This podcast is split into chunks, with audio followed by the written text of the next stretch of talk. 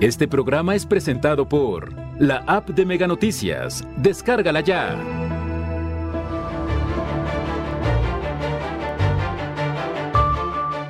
Asesinan a agente de la Fiscalía Estatal. Es el segundo elemento de seguridad atacado en los últimos siete días. Automovilistas desconocen cómo actuar cuando una ambulancia anuncia el paso. Lamentan paramédicos. Están subiendo las muertes y la ocupación hospitalaria por COVID-19. Mega Noticias Colima, con Dinora Aguirre.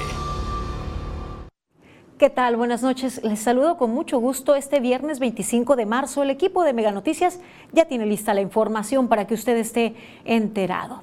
Mire, a diferencia de lo que existe en otras entidades en donde pues se da seguimiento respecto a exgobernadores o exfuncionarios señalados de desvío de recursos, en nuestra entidad pareciera que no ocurre nada, se acumulan sexenios, casos y las cosas siguen igual. Los exgobernadores señalados que en su gestión hubo desvío de recursos siguen campantes como si nada hubiese pasado, como si no se hubieran registrado pues eh, dichos desvíos. De eso hablaremos más adelante. Mire, comenzamos pues dándole cuenta de los hechos violentos que se siguen registrando en nuestra entidad. Ha sido un viernes violento, una noche de jueves violenta y sigue alcanzando a elementos de corporaciones policíacas.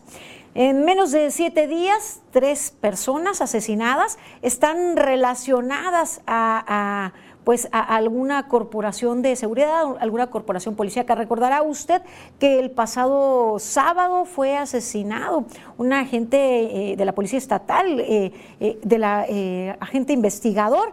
Y mire, pues siguen registrándose hechos como tal en las últimas 24 horas ha sido asesinadas por lo menos cuatro personas y una más resultó herida. Esto en diferentes hechos. En dos de los eventos, las víctimas, les señalaba, se trata de exfuncionarios o funcionarios de seguridad. Esta tarde víctima de un ataque armado en donde se localizaron en la escena decenas de casquillos percutidos, fue asesinado Manuel Aram Larios Barrera, agente del Ministerio Público de la Fiscalía General del Estado de Colima. El hecho violento ocurrió sobre la autopista Colima-Guadalajara, en las inmediaciones del cruce hacia el aeropuerto de Buenavista, en el municipio de Cuauhtémoc. De acuerdo con reportes policiales, el elemento de seguridad se desplazaba en una camioneta de la Fiscalía con placas de Colima cuando fue víctima de un ataque armado cometido desde el lado del piloto. Este es el segundo elemento policial asesinado en esta ola de violencia que comenzó desde el pasado 25 de enero, luego de una riña entre internos del Cerezo de Colima, que formaba parte de grupos del crimen organizado. Este, esta riña, recordará usted, que terminó con un saldo de nueve, nueve internos lesionados y ocho más heridos. El pasado 19 de marzo fue asesinado el también elemento de la Policía Estatal Preventiva, Cristian Otoniel Padilla Montes de Oca, cuando se encontraba sobre la calle Aquiles Cerdán, cerca de una universidad privada, esto en Colima, capital. Además, esta tarde fue asesinado el exagente de la Policía Estatal, Julio César Delgadillo Ávila. Él se encontraba sobre la calle Refugio Morales, en la colonia El Porvenir de la ciudad de Colima. Ahí, sobre esa calle, recibió varios impactos de arma de fuego. También esta tarde, un hombre resultó herido de gravedad luego de sufrir un ataque armado cuando se encontraba en la colonia Torres Quintero, en la ciudad de Colima. De acuerdo con reportes policiales, la víctima se encontraba sobre la calle Liceo de Varones cuando recibió varios impactos de bala. Anoche fueron asesinados dos hombres, uno en la población de Suchitlán, en Comala, y otro en la carretera Manzanillo-Jalipa. Sigue sumándose la violencia sigue sumándose, hechos violentos. Esto que le menciono, estos hechos pues se registraron en la noche del pasado jueves 24 y este día, este viernes, viernes 25 de marzo. Mire, al corte, en, contando al día 24 de marzo en nuestra entidad, se han registrado 70 homicidios en lo que va del año 188 homicidios, ejecuciones, así como le hemos dado cuenta aquí, violentos, muchos de ellos a plena luz del día, en plena calle, en donde hay otras personas en las inmediaciones. Parece pues que las estrategias, insistimos, no están rindiendo frutos y por el contrario están alcanzando ya también a elementos de seguridad. ¿Hasta cuándo se detendrá esto? ¿Hasta cuándo? Pues habrá resultados eficientes que a la ciudadanía puedan abonar en, en la tranquilidad, en la paz y en la percepción de seguridad en nuestra entidad. Y es que estos hechos de violencia generan pérdidas económicas importantes. La sociedad decide no salir a la calle, no salen a hacer compras, consumos acostumbrados y pues se sufren afectaciones. Hay sectores principalmente golpeados como los restaurantes, los de consumo de alimentos, de bebidas eh, eh, por la noche, eh, salones de eventos son otro de los grandes perjudicados luego de haber resultado fuertemente golpeados por la pandemia de la COVID-19. Ahora se ven afectados por esta ola de violencia. Entre cancelaciones, incertidumbre y zozobra, así están no solo los salones de eventos, sino quienes trabajan en eventos sociales, fotógrafos, meseros, quienes organizan banquetes y más. Mi compañero Manuel Pozos nos tiene información al respecto. Después de casi dos años de pérdidas por la COVID-19, ahora el problema de la violencia ha complicado más las actividades económicas de los salones de eventos sociales, pues muchos están registrando cancelaciones, afectando a organizadores, músicos, cocineros, meseros, entre otros que dependen de este sector ahora que estamos en semáforo verde, pues ahora la inseguridad sí me pegó mucho a mí en lo que fue febrero y marzo. Tuvimos que mover fechas nuevamente y ahora que estamos en verde, ojalá que la inseguridad baje un poco y podamos recuperarnos porque sí ha sido increíble es la dimensión del daño que nuestro sector ha tenido. En lo particular, sí me ha afectado mucho. No nos podemos recuperar. Después de los hechos violentos en el Cerezo de Colima, desde el pasado 7 de febrero se desbordó la inseguridad en la zona conurbada de Colima y Villa de Álvarez. Han transcurrido 47 días de homicidios, balaceras, casas baleadas y cadáveres abandonados, así como la aparición de cartulinas y mantas con mensajes amenazantes por diferentes lados. Cuando creías que era un día o dos y que ya pasaba, pues ya vamos para dos meses, entonces este mis clientes preocupados, yo también mis meseros, mi equipo de trabajo, no podemos trabajar tan tarde, este, no, no, no, ha sido una cosa de que dices, no, no puedes creer que esté pasando esto. Cuando ya estamos en verde, ahora esta situación.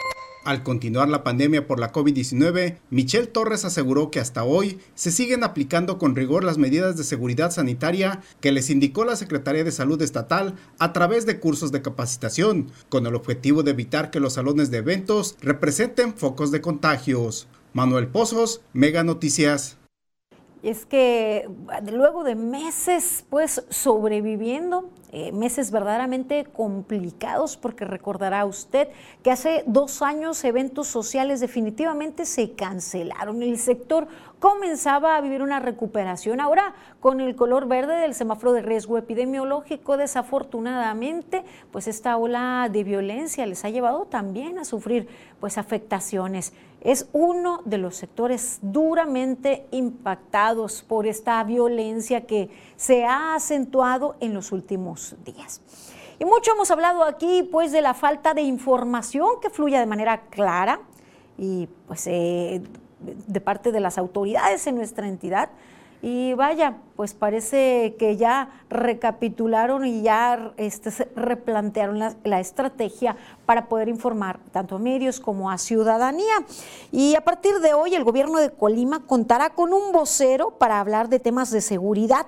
Y en su primera conferencia de prensa realizada esta tarde, señaló que todos los días se revisa la estrategia para combatir los eventos violentos.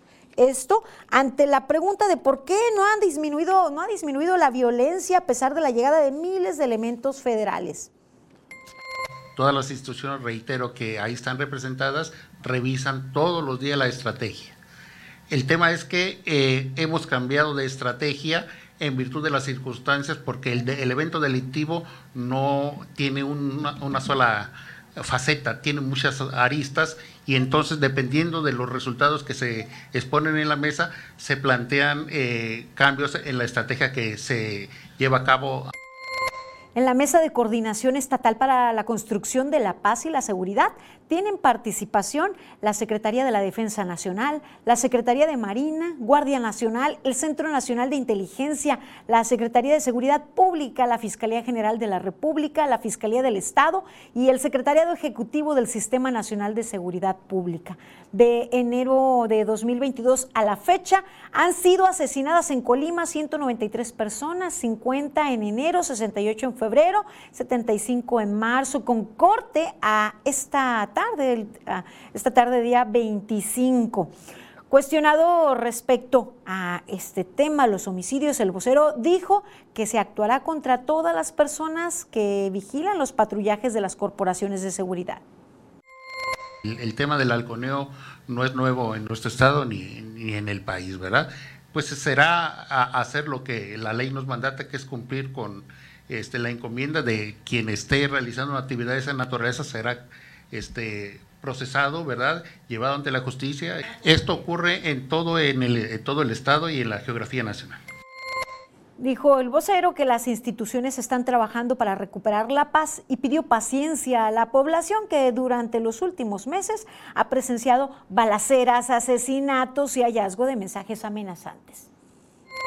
Eh, les pedimos a la sociedad colimense paciencia, Sé que es un momento difícil para todos ellos, pero finalmente eh, reiterarles que eh, en todo momento las instituciones trabajan para que este mm, momento de paz que siempre estuvimos acostumbrados vuelva a retornar con nosotros. Se prevé que a través de esta vocería se brinden conferencias semanales sobre temas de seguridad y es que, mire, ya se estaban tardando luego de tropiezos y desatinos al brindar la información, porque pues se podía percibir eh, la falta de oficio a la hora de, comunicar eh, los hechos, eh, lo que se está viviendo, las estrategias y más, pues por fin acertaron y eh, esperemos vaya, fluya la información, que de pronto esta ausencia, este no decir, decía mucho y mantenía en zozobra a la ciudadanía ante este incremento de violencia, que se sabe, claro, y se reconoce que la violencia no es exclusiva de nuestra entidad ni surgió de un momento a otro. Sí se ha acentuado desde hace dos meses, pero desafortunadamente pues eh, ya venimos cargando esta situación. De acuerdo a datos del Secretariado Ejecutivo del Sistema Nacional de Seguridad Pública, pues estamos a la cabeza en listas terribles y desafortunadas. Cierto, la violencia se viene arrastrando, pero también eh, habrá que reconocer que se ha incrementado en los últimos meses. Respecto a esto, tenemos la siguiente información.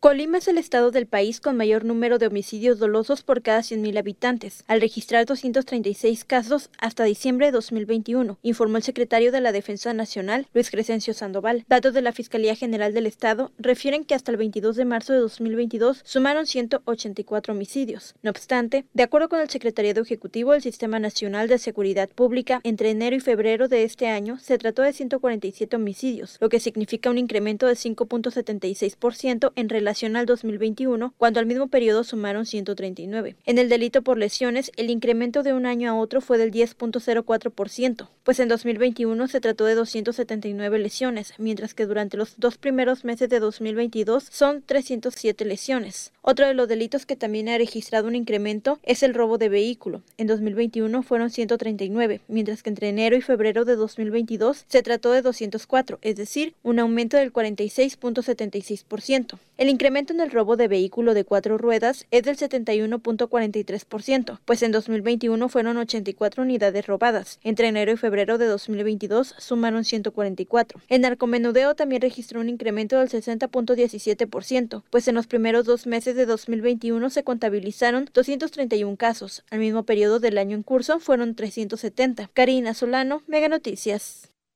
Pues las cifras ahí están, desafortunadamente, pues delitos al alza. Y en, este recuento que nos presentó mi compañera Karina Solano, pues destaca que el homicidio doloso nos sigue manteniendo en esta lista negra, en esta primera posición en la tasa por cada 100 mil habitantes. Y estos homicidios dolosos en su mayoría ocurren a manera de ejecución, de forma violenta y en muchas ocasiones, o la mayoría, en plena vía pública. Y ante esto, pues se ha incrementado la demanda de, atención por parte de, ambulancias. Desafortunadamente, los ciudadanos, por más buenas intenciones que tengamos de dejar libre paso a las ambulancias, no tenemos el conocimiento en su generalidad o en la mayoría de cómo actuar. Veamos la siguiente información. Después de 45 días de violencia, el número de servicios incrementó para la Cruz Roja Delegación Colima y desafortunadamente en el estado es evidente la falta de educación vial, pues frecuentemente las ambulancias han quedado detenidas porque los automovilistas no saben qué hacer o se mueven erróneamente al paso de las unidades. Los conductores al ver una ambulancia a veces por querer apoyar se bloquean o no saben cómo reaccionar, lo cual retrasa aunque sea algunos segundos o inclusive minutos, pero que son minutos importantes para la vida de un paciente. Cuando una ambulancia se dirige a una emergencia, se deben identificar dos sonidos básicos. El primero es el crucero, que es cuando la unidad avanza sin ninguna interrupción. Cuando llega a una intercepción, cambia al segundo tono, llamado yelp. Como automovilistas, el protocolo correcto es despejar el carril de rebase o de alta velocidad, nunca detenerse y usar direccionales para no entorpecer las maniobras de otros automovilistas. Si la vialidad es de un solo sentido, se debe dejar el espacio suficiente para el paso de la ambulancia orillándose a la derecha.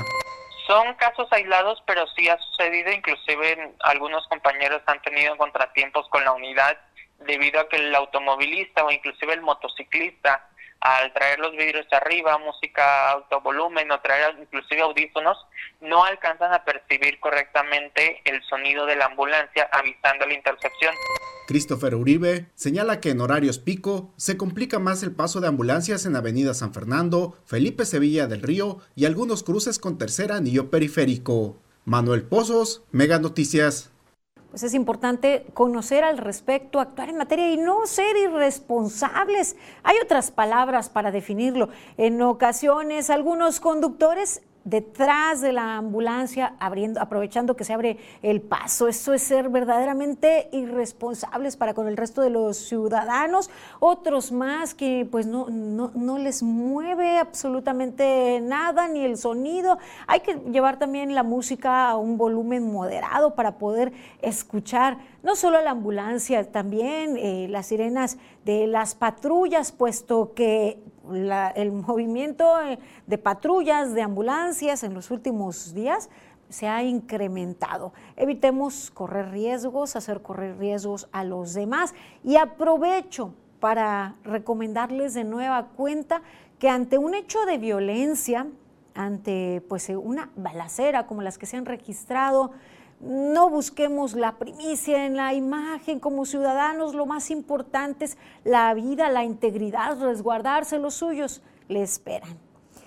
Y mire, ahora vamos a pasar a actualizarles el número de vehículos que han sido robados durante los últimos días. El día 24 de marzo hay tres vehículos registrados como robados. El día 23, seis vehículos fueron robados. El 22, un registro de 12 vehículos robados. 20 y 21 de marzo, un vehículo cada día. Eh, pues cifras que, en promedio se mantienen. No, esto de acuerdo a los datos de Plataforma México, que pues en muchas ocasiones no, necesariamente refleja lo que exactamente el día ocurrió, sino cuando se reportó y se integró la carpeta de investigación. Un promedio alto de robo de vehículos en nuestra entidad, como pudieron ver en la nota de mi compañera Karina Solano, ese es otro de los delitos que se ha incrementado con relación al 2021 en el primer bimestre de este 2022. Vamos ahora a nuestra sección editorial sobre los combustibles. 100 palabras de Juan Carlos Zúñiga. 100 palabras de Juan Carlos Zúñiga. ¿Se imagina pagar 31 pesos por litro de gasolina regular o 36 por la premium o 37 por el diésel? Pues esos son los costos reales de las gasolinas en México. La realidad es que en promedio se paga 21 pesos por la verde, 23 por la roja y 22 por el diésel. ¿De dónde salen los 10 pesos que no estamos pagando los consumidores? Fundamentalmente de tres medidas que ha implementado el gobierno a partir de los incrementos en los precios internacionales del petróleo. Uno, no cobra el IEPS. Dos, subsidia parte del ISR e IVA a los concesionarios. Y tres, Pemex como distribuidor realiza descuentos a los gasolineros.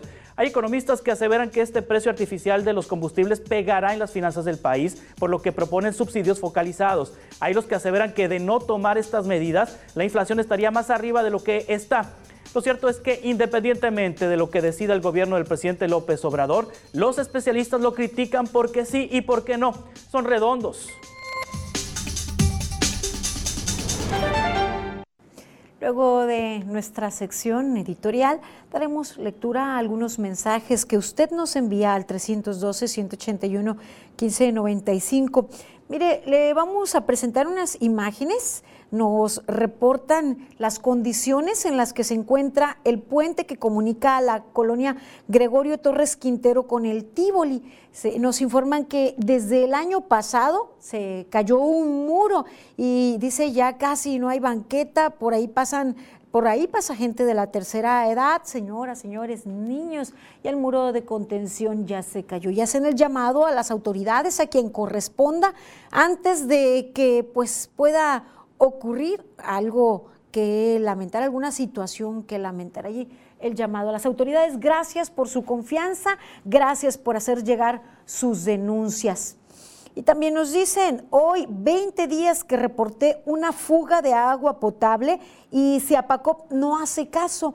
La fuga está en la calle Reforma pues el llamado al organismo operador de agua potable y alcantarillado en, zona conurbada Colima, Villa de Álvarez. Si nos pueden precisar, mucho le agradecemos. Haremos una pausa breve. Les invito a seguir informados. Continúen aquí en Mega Noticias.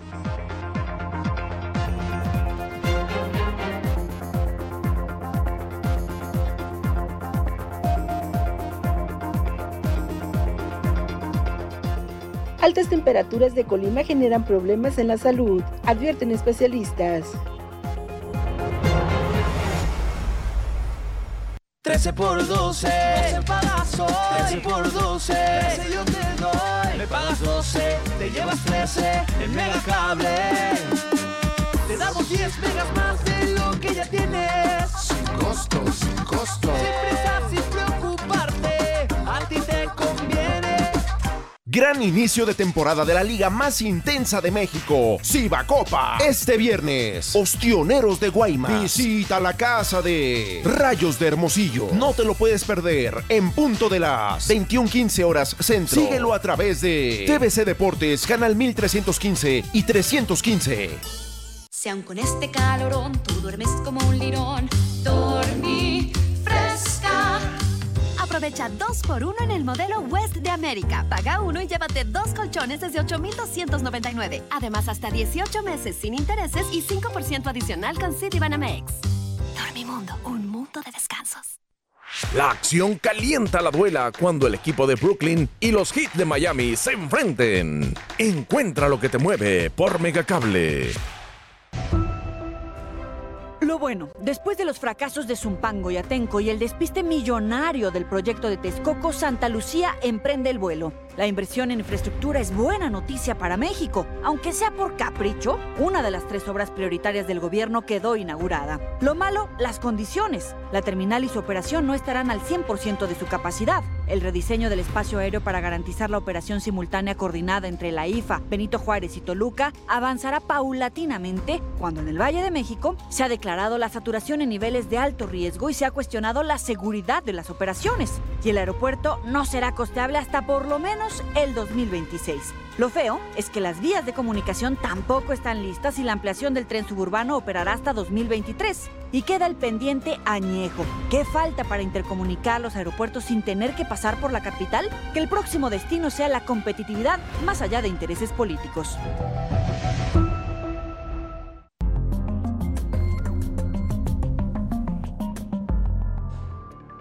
Puertos marítimos son estratégicos para la economía del país, pero también son puerta de entrada a productos ilícitos. Ucranianos regresan a defender su país. Son familias completas las que están retornando.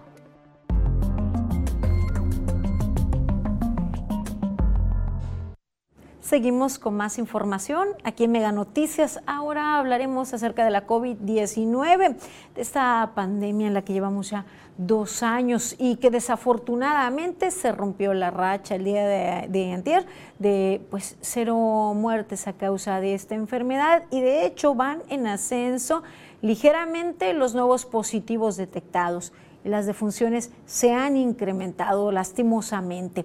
Con corte en el jueves 24 de marzo se registraron 24 nuevos casos, así como cuatro muertes. 24 nuevos casos y cuatro muertes a causa de complicaciones por la COVID-19 en un lapso de 24 horas. En acumulado del primero al 25 de marzo son 439 nuevos casos son muchos para menos de un mes, así como 24 defunciones a causa de la COVID-19. Luego de haber pasado más de una semana sin registrar muertes, vuelven las cifras hacia arriba y hay un incremento iniciando en el municipio de Manzanillo. Se han realizado un total de 104.973 pruebas para detectar esta enfermedad en 103.285 casos en personas residentes de nuestra entidad en 1.688 personas que radican fuera de nuestra entidad. De las 104.973 pruebas, en 51.400 casos han resultado negativas, mientras que en 51.873 casos han resultado positivas. De estos casos positivos, en 49.588 ha habido recuperación. Desafortunadamente, en 2.384 casos, la persona ha perdido la batalla a causa de la COVID-19. 136 personas al corte cursaban la enfermedad o cursan la enfermedad, de los cuales 51 radican en Colima, 38 en Villa de Álvarez, 37 en Manzanillo, que ya pues está incrementando el número de casos, ya va para arriba, al igual que Cuauhtémoc, que ligeramente pues ascendió. Tecomán registra tres casos positivos. En Comala se registran dos casos positivos, uno en Coquimatlán. Así, el panorama respecto a eh, los casos que están activos. Las defunciones, pues ha habido modificaciones por, estos, por estas nuevas muertes que se han registrado. Manzanillo registra 715 muertes. Comentarles pues que es en Manzanillo en donde se está repuntando. De nueva cuenta, se incrementan casos nuevos detectados y defunciones. Se han registrado 633 muertes en Colima, 414 en Villa de Álvarez y 325 en Tecomán. Y bueno, de nueva cuenta van hacia arriba también el porcentaje de ocupación hospitalaria. De nuevo hay hospitales eh, con lleno en, las, en la zona de atención de camas generales para eh, enfermos de la COVID-19. Para brindarnos más información a detalle vía telefónica, Alejandra Arechiga. Buenas noches, Ale. ¿Qué tal, Senora? Muy buenas noches para ti, para todas las personas que nos acompañan. Efectivamente, eh, parece que nos va a durar muy poco el semáforo verde porque nuevamente está incrementando la ocupación hospitalaria, entre otros aspectos alrededor de esta pandemia por COVID-19. En cama general de Inora Auditorio, nuevamente tenemos, bien lo señala hospital, totalmente lleno, sin una sola cama disponible, y es el general de zona número 10 del, al 100% de ocupación. Muy cerca está el Hospital General de Zona número 1, también del INS, al 82% mientras que el Hospital Regional Universitario reporta una ocupación del 18%. En camas con ventilador, el Hospital General de Manzanillo reporta una ocupación del 22% y el Hospital Dr. Miguel Trejo Ochoa del del 20%. Esto con corte al 24 de marzo, que es información dada a conocer el día de hoy por la red de la Secretaría de Salud. En camas con ventilador en unidad de cuidados intensivos, la ocupación sigue por el momento en 0%. Es el reporte, Inora. Muchísimas gracias, Ale, por mantenernos al tanto. Buenas noches. Buenas noches. Y mire, les hablamos, les hemos hablado estos días acerca de eh, la, sequía que pues está azotando América Latina y está azotando también al 30% en nuestra entidad, particularmente, eh, pues e, esta sequía es derivada del incremento de, la temperatura, de pues la carencia de lluvias, puesto que no estamos en temporada de lluvias. Las, eh, esta temporada de de sequía, esta temporada de calor puede representar múltiples riesgos para los ciudadanos, para la flora y para la fauna. El calor genera ciertas afectaciones, les tenemos información al respecto. A partir de la tercera semana de marzo y hasta la tercera semana de octubre es cuando se presenta la temporada de calor en el país, donde la temperatura ambiental ha llegado a alcanzar hasta los 40 grados en algunas entidades. Esto se asocia con el incremento de casos de agotamiento, golpe de calor, enfermedades diarreicas agudas, deshidratación y quemaduras solares. Pudiera ser ocasionado porque esta gente pudiera estar expuesta a lo que es en un horario donde los rayos ultravioletas son muy intensos, el cual comprende el horario que es de entre 11 de la entre 11 horas, perdón, y 15 horas, donde se recomienda que esta temporada se evite exponer al sol. Las personas en extremos de la edad pudieran ser más sensibles a los cambios de temperatura, es decir, menores de 5 años o mayores de 65 años de edad. En cuanto a personas que padecen alergias, este, deben ser propiamente alergias en cuestión de piel, como puede ser alguna dermatitis atópica, donde la sensibilidad a los rayos del sol puede incrementarse o puede ser mayor. Se recomienda usar bloqueador solar, este algún tipo de crema en específico y pues más que nada incrementar la ingesta de líquidos. Karina Solano, Mega Noticias. No es un riesgo mínimo, hay que tomar las medidas, sobre todo con los más pequeños y los mayores, evitar ciertos horarios para exponerse al sol y mantenerse hidratados también, evitar pues los drásticos cambios de temperatura, hay que cuidar la salud. Y dejamos aquí este tema, mire, vamos a algo que es de suma importancia para la economía de nuestro país, para el movimiento de mercancías, tanto al interior como a nivel internacional. Tenemos varias vías y puntos de entrada y salida en nuestro país a diferentes rincones del mundo la eh, economía en el marco alrededor de las administraciones portuarias son de suma importancia. De este tema, mi compañero Adrián Martí de Mega Noticias Veracruz nos tiene la siguiente información. Nos enlazamos para contigo, Adrián. Buenas noches. Así es que gusto saludarles. Durante el 2021 nuestro país, pese a la pandemia, superó el movimiento de carga a través de los puertos marítimos. Cuatro son los que destacan en este panorama de incertidumbre.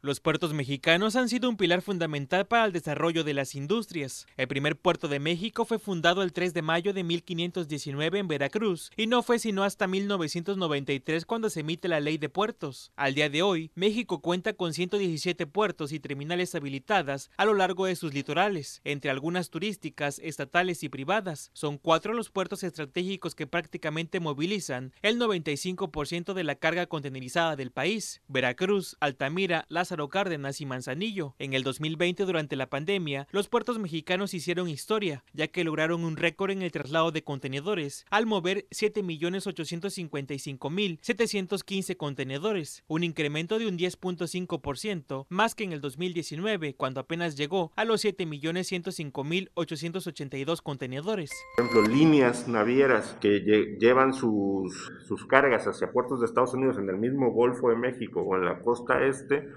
que por presentar ciertas saturaciones estos puertos, los contenedores eh, tienen, que, tienen para que los barcos no pierdan sus itinerarios y, sus tiempos de tránsito, tienen que descargar sus contenedores o, redireccionarlos a otros puertos, como el caso de Veracruz.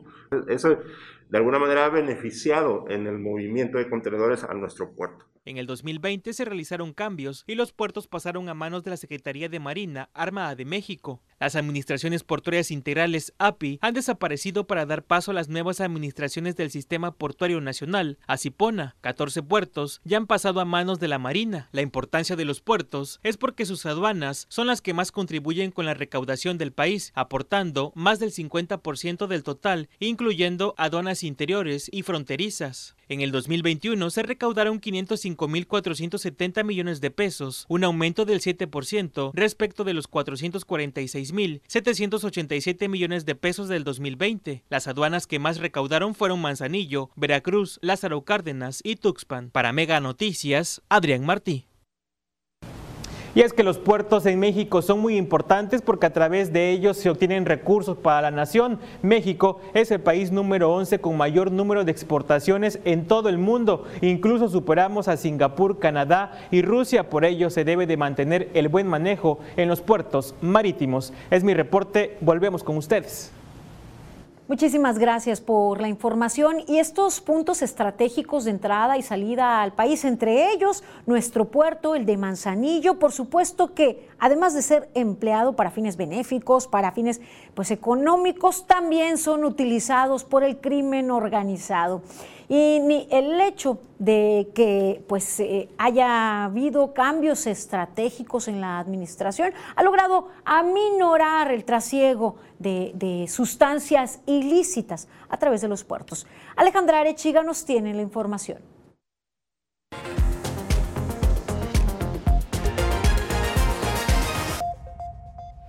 Topolobampo y Mazatlán en Sinaloa, Manzanillo en Colima, Lázaro Cárdenas en Michoacán.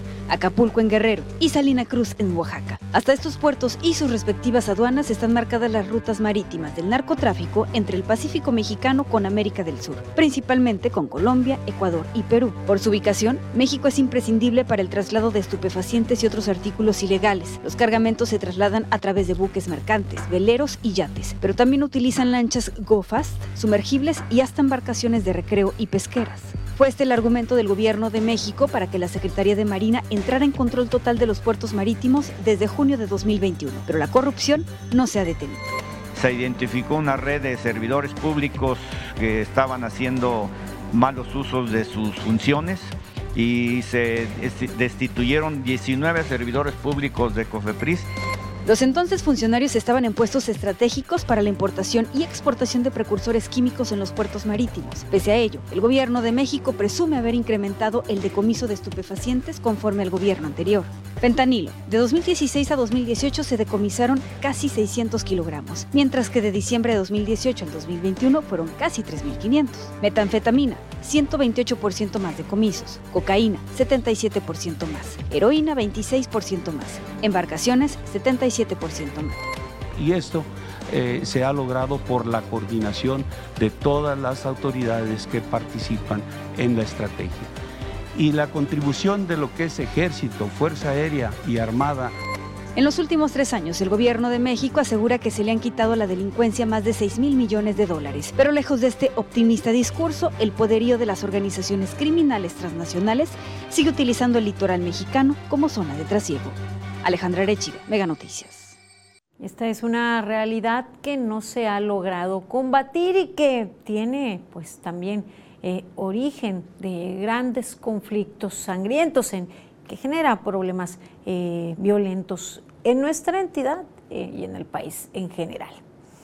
Y hablando de violencia, ya se cumple un, un mes de la invasión, de la invasión de Rusia a Ucrania.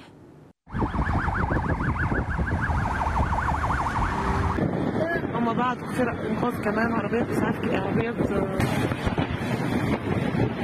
بيحاولوا يطفوا اهو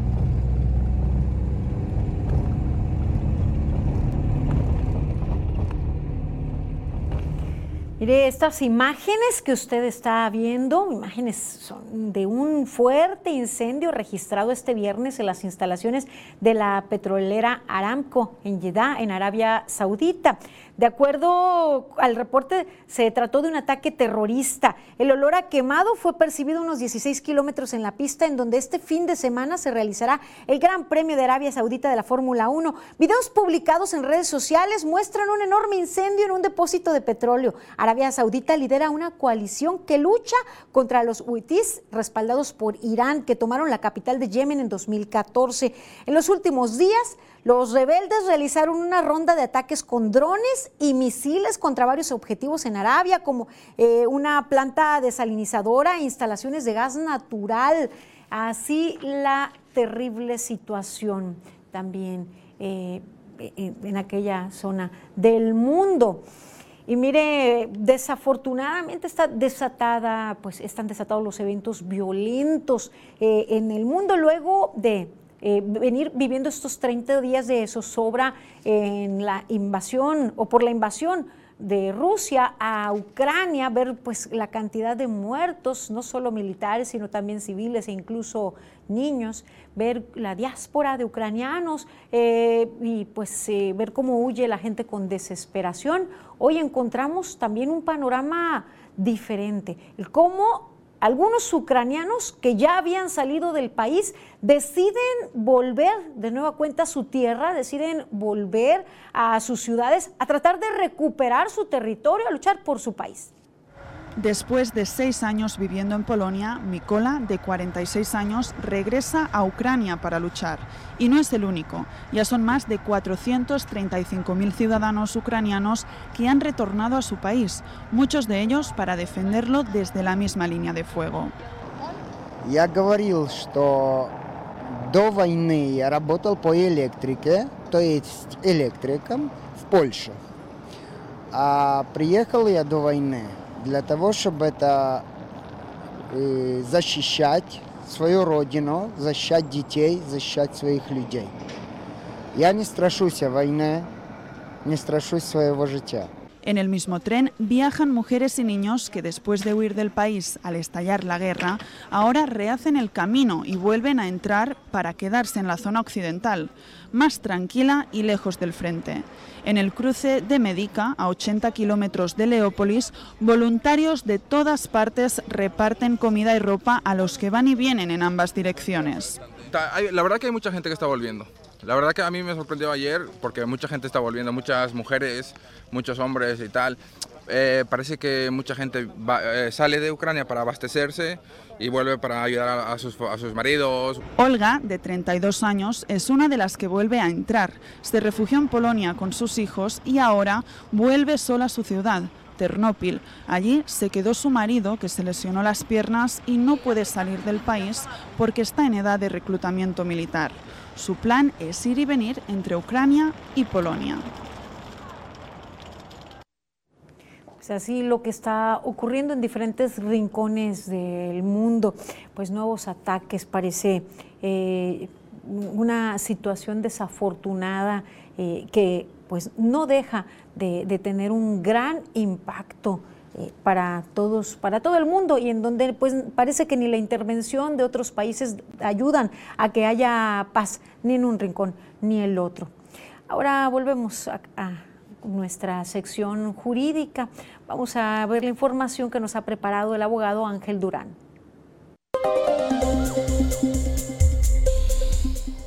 Uno de los aspectos más importantes que en este momento tenemos que atender y específicamente la Secretaría de Salud es cuidar que enfermeras y médicos, o sea, las instituciones médicas, no estén inconformes. Porque imagínese usted que son ellos los que nos atienden en caso de una emergencia sanitaria. Hoy día la pandemia se resiste todavía a dejarnos en paz. Y si los encargados de cuidar nuestra salud están inconformes y vaya usted, vea cuál es el motivo por el que están inconformes. Porque las autoridades sanitarias, los centros de salud, no les dan lo necesario, incluso para ellos autocuidarse. Esto es inaudito. No debería de suceder en un Estado democrático.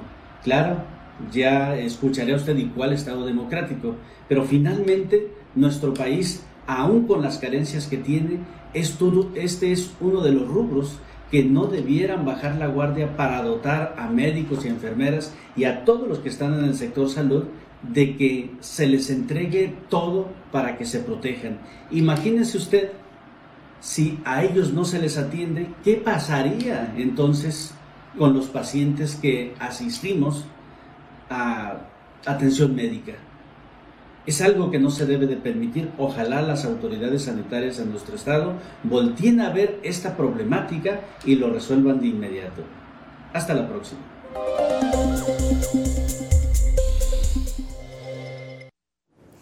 Les recuerdo que puede comunicarse con nosotros, enviar sus mensajes, denuncias y comentarios al 312-181-1595 vía WhatsApp o mensaje tradicional.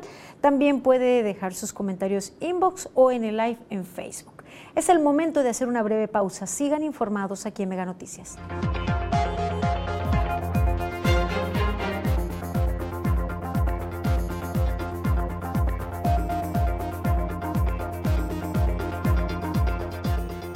En otros estados sí los se tienen. En Colima, exgobernadores acusados permanecen en impunidad.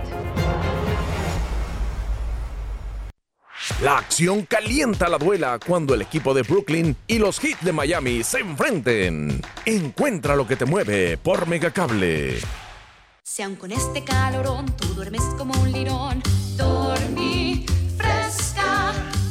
Aprovecha 2 por 1 en el modelo West de América. Paga uno y llévate dos colchones desde 8,299. Además, hasta 18 meses sin intereses y 5% adicional con Citibanamex.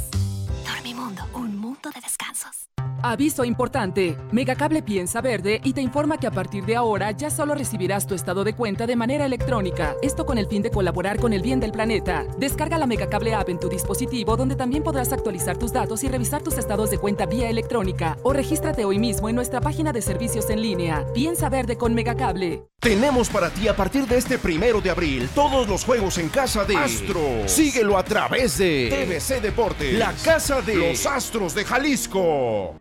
El índice de percepción de la corrupción es el principal indicador mundial de corrupción en el sector público. Asigna una puntuación a 180 países y territorios de todo el mundo de acuerdo a las percepciones sobre el nivel de corrupción que existe en el sector público a partir de datos de 13 fuentes externas. Estos 180 países y territorios se clasifican del 0 al 100, en el cual 0 equivale a muy corrupto y 100 a muy transparente. En la edición 2021 del Índice de Percepción de Corrupción de Transparencia Internacional, México obtuvo una calificación de 31 puntos. Con esta calificación se ubica en la posición 124. Sigue siendo México el país peor evaluado de los 38 países que integran la Organización para la Cooperación y el Desarrollo Económico.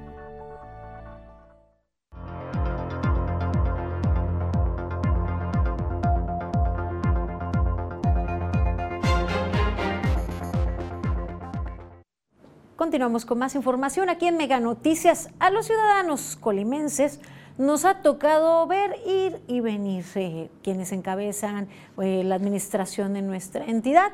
Eh, nos ha tocado ver desfalcos, ver que falta parte del presupuesto, pero que no se diga con claridad en qué se empleó, por qué y por qué se empleó en otros rubros.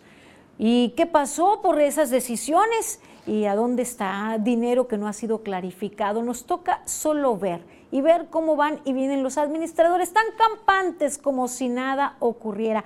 Particularmente, ¿qué es lo que ha ocurrido? con el exgobernador Mario Anguiano Moreno. ¿Qué es lo que ha ocurrido con el exgobernador José Ignacio Peralta Sánchez? Prácticamente nada. Nadie les ha llamado a rendir cuentas, nadie sabe, nadie supo qué ocurrió con ese dinero etiquetado para o presupuestado para eh, algo en específico que ya al final no estuvo ese dinero para lo que estaba etiquetado. ¿Por qué vemos en otras entidades que sí se persigue el desvío de recursos? ¿Por qué vemos en otras entidades que sí se persigue la corrupción y en la nuestra no? Todo se mantiene en la impunidad. Y el tema es...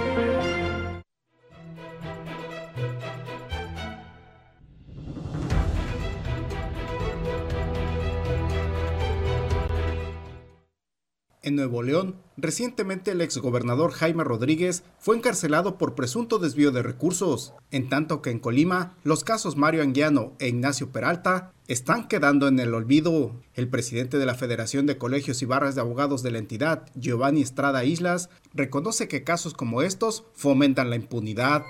Es algo visto y oído, ¿no? La ciudadanía está cansada en el aspecto de que pues manifiesta que no se hace justicia hacia las grandes cabezas. Sí agarras a una persona que se robó una naranja, unas gallinas o algo, pero no a las personas que se roban miles de pesos al gobierno. En septiembre de 2018, el Congreso del Estado sancionó al exgobernador Mario Anguiano Moreno con una multa por 515 millones 174 mil 928 pesos y una inhabilitación de 14 años por el desvío de recursos económicos por 638 millones de pesos, en tanto que el exgobernador Ignacio Peralta fue responsabilizado por la actual administración de la debacle financiera que enfrenta el Estado actualmente. En diciembre de 2021 se anunció que se presentaron denuncias por corrupción en el ejercicio indebido del servicio público, abuso de autoridad, falsedad de los servidores públicos, tráfico de influencias y los que resulten. En ambos casos, todo sigue igual. Tan eso sí que sabemos que salió condenatoria hacia el exgobernador Marenguiano, pero es, ahora sí que ya no sabemos qué fue lo que el Congreso realizó para hacer los trámites necesarios para hacer ese enjuiciamiento. Para el abogado Estrada Islas, es lamentable que en Colima no se proceda contra los exmandatarios, como sí está sucediendo en otros estados del país. Manuel Pozos, Mega Noticias. ¿Y qué hacen quienes deben estar preocupados por nosotros? Bueno, las actuales administraciones, los legisladores, quienes legislan a nuestro favor, quienes deben también ah, llamar para rendir cuentas. ¿En qué van con todo este asunto? Que ya pasó una legislación, otra, y en la actual, ¿en qué va todo esto? Será durante el mes de abril de 2022 cuando diputados se reúnan con el fiscal anticorrupción para determinar los avances en las denuncias contra los exmandatarios Ignacio Peralta Sánchez y Mario Anguiano Moreno por presuntos actos de corrupción y desvío de recursos. La última reunión que nosotros tuvimos con el anterior fiscal especializado en materia de corrupción sí nos comentó un poco de los avances el tema ahí nada más es que a la semana pues lo hicieron renunciar. En noviembre de 2021, el gobierno estatal que encabeza Indira Vizcaíno Silva presentó denuncias contra el exmandatario José Ignacio Peralta Sánchez, así como titulares de secretarías y organismos descentralizados por su presunta responsabilidad en delitos relacionados con hechos de corrupción en el ejercicio indebido del servicio público, abuso de autoridad, falsedad de servidores públicos, tráfico de influencias y los que resulten es un tema que se le debe dar seguimiento, se le debe dar los resultados a las y los colimenses que finalmente pues eso es lo que buscan, eh, que se atienda a estos temas y pues ir haciendo ese combate contra la corrupción, esa es una de las formas más importantes.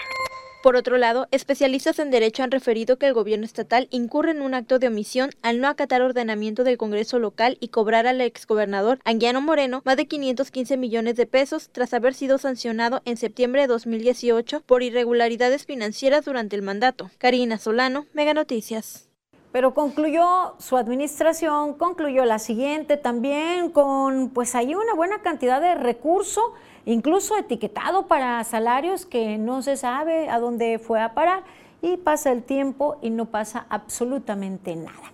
Mire, nos dice Carlos Gabriel en el live en Facebook, los pactos de impunidad entre gobiernos anteriores y presentes es evidente, pobre México. Gracias a ustedes por sus comentarios. Pues nos queda como ciudadanos exigir eh, hacer valer para qué decidimos que nos representaran eh, los diputados, para qué decidimos eh, que estuviera al frente de tal o cual cargo, quienes ahora son funcionarios. Debemos hacer nuestra parte y exigir que ellos, por quienes votamos, también hagan lo propio y que no pase el tiempo y ya sea una costumbre arraigada que pues no se sepa a dónde fue destinado ciertas sumas importantes de dinero. Vamos ahora al pronóstico del tiempo.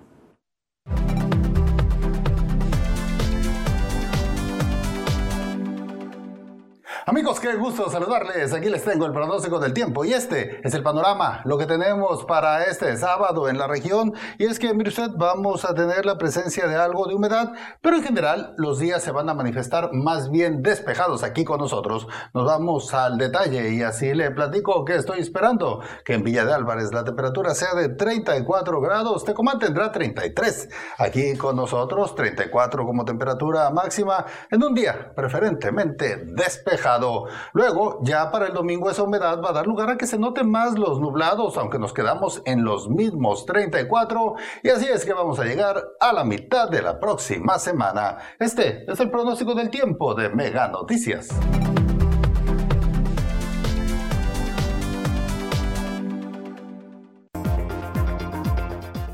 Ausencia de casco o mal utilizado abunda en motociclistas.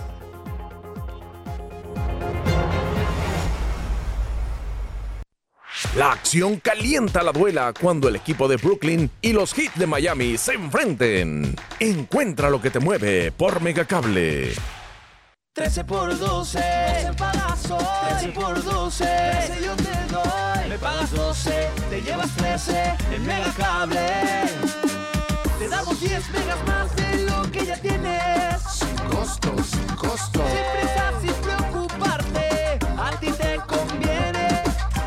Aviso importante. Megacable piensa verde y te informa que a partir de ahora ya solo recibirás tu estado de cuenta de manera electrónica. Esto con el fin de colaborar con el bien del planeta. Descarga la Megacable app en tu dispositivo donde también podrás actualizar tus datos y revisar tus estados de cuenta vía electrónica. O regístrate hoy mismo en nuestra página de servicios en línea. Piensa verde con Megacable. Para consultar tu estado de cuenta, ingresar a XView en tus dispositivos móviles, llamar en tu cel usando tu línea fija con Wi-Fi y usar gratis todas nuestras zonas Wi-Fi. Para esto y más, regístrate en línea con nosotros. Solo entra a megacable.com.mx. Da clic en mi cuenta y después en Regístrate aquí. Ingresa tus datos como vienen en tu estado de cuenta, crea tu contraseña y listo. Aprovecha mejor todos los servicios que tenemos para ti. Megacable. Gran inicio de temporada de la liga más intensa de México, Copa. Este viernes, Halcones de Ciudad Obregón. Visita la casa de Pioneros de los Mochis. No te lo puedes perder en punto de las 21:15 horas centro. Síguelo a través de TVC Deportes 2, canal 316.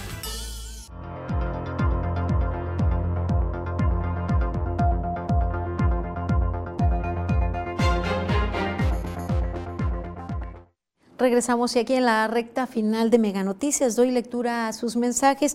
Francisco Macías nos dice en Facebook cuándo comenzarán a terminar la autopista. La, gobernadora eh, anunció que pronto terminarían esta carretera. Pues esperamos pues que ya arranquen las obras y que efectivamente se termine ese terrible cuello de botella que se está generando, pues también la, carretera libre también se este, sigue con afectaciones. Y nos dicen, ¿para qué queremos a los diputados? Buscaremos una solución ya no votando por los diputados para las siguientes eh, votaciones, nos señalan. Y también nos dicen, ¿para qué sirve votar por funcionarios si de todas formas hacen lo que sea, roban y pues no cumplen sus promesas? Y también en otro comentario nos señalan, en relación de los ingresos diarios que obtiene el puerto de Manzanillo, es de aproximadamente 600 millones de pesos. Si se revisa, cuando lo administraban civiles recomendados, era menos de la mitad, ya, ya que pagaban por fierro y se llevaban cobre, plata y... bronce. Este, gracias por todos sus comentarios y también nos dicen el señor Orozco, este, pues que, que no eh, le eh, emite el pronóstico del tiempo completo. Llegamos al final de esta emisión. Gracias por habernos acompañado. Le invito a que el día de mañana, en punto de las 2 de la tarde, acompañe a Rosalba Venancio, mi compañera, que les presenta como cada sábado los hechos más destacados, las noticias más destacadas de la semana. Le invito a seguir informado con Mega Noticias MX. Nosotros nos encontramos el lunes en punto de las 8. Tenga buena noche y bonito fin de semana.